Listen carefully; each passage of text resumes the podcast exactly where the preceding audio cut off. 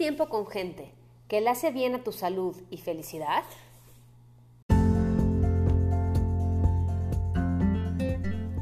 Hola, ¿cómo están? Soy Paola Cermeño y este es el podcast de Ser Más y Mejor.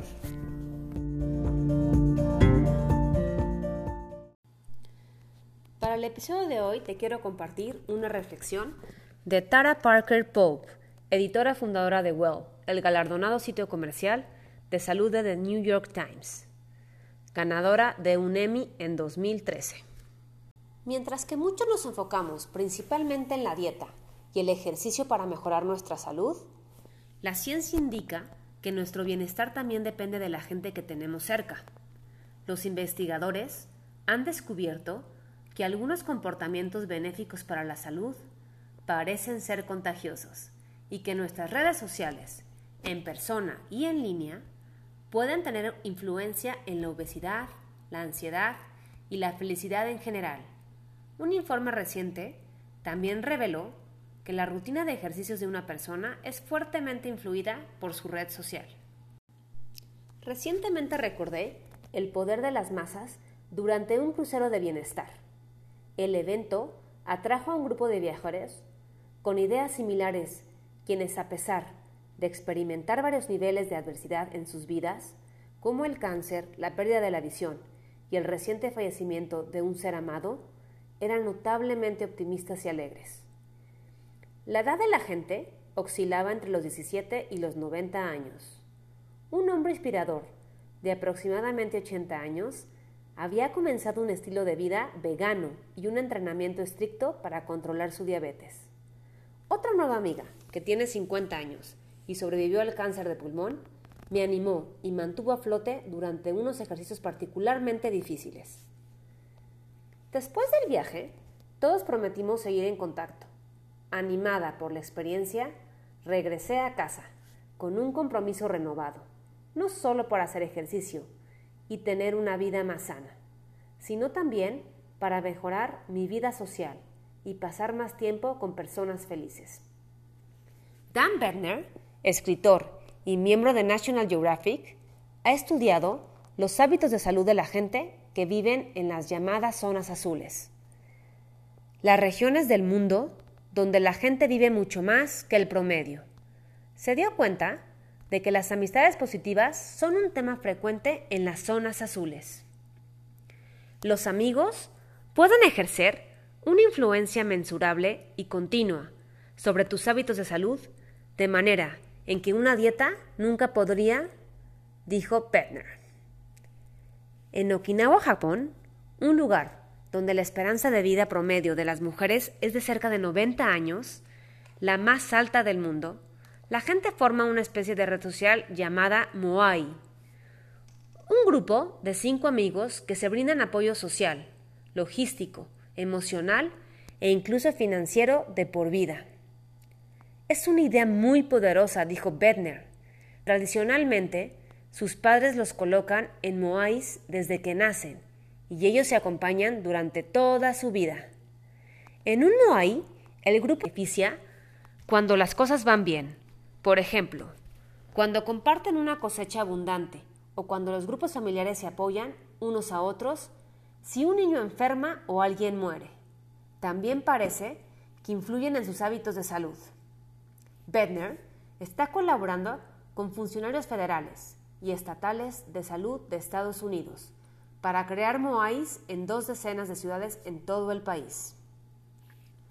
Nos hemos dado cuenta de que en algunas de estas ciudades puedes simplemente reunir a la gente que quiere cambiar sus hábitos de salud y organizarlos para hacer caminatas o reuniones de comida preparada solo con vegetales, dijo. Los animamos a que se reúnan durante 10 semanas. Hemos creado Moais, que ya cumplieron algunos años y aún ejercen una influencia saludable en la vida de sus miembros. La clave para crear un Moai exitoso es comenzar con gente que tiene intereses, pasiones y valores en común. El equipo de la zona azul intenta agrupar a la gente con base en su ubicación geográfica y en su calendario de trabajo y escolar para empezar.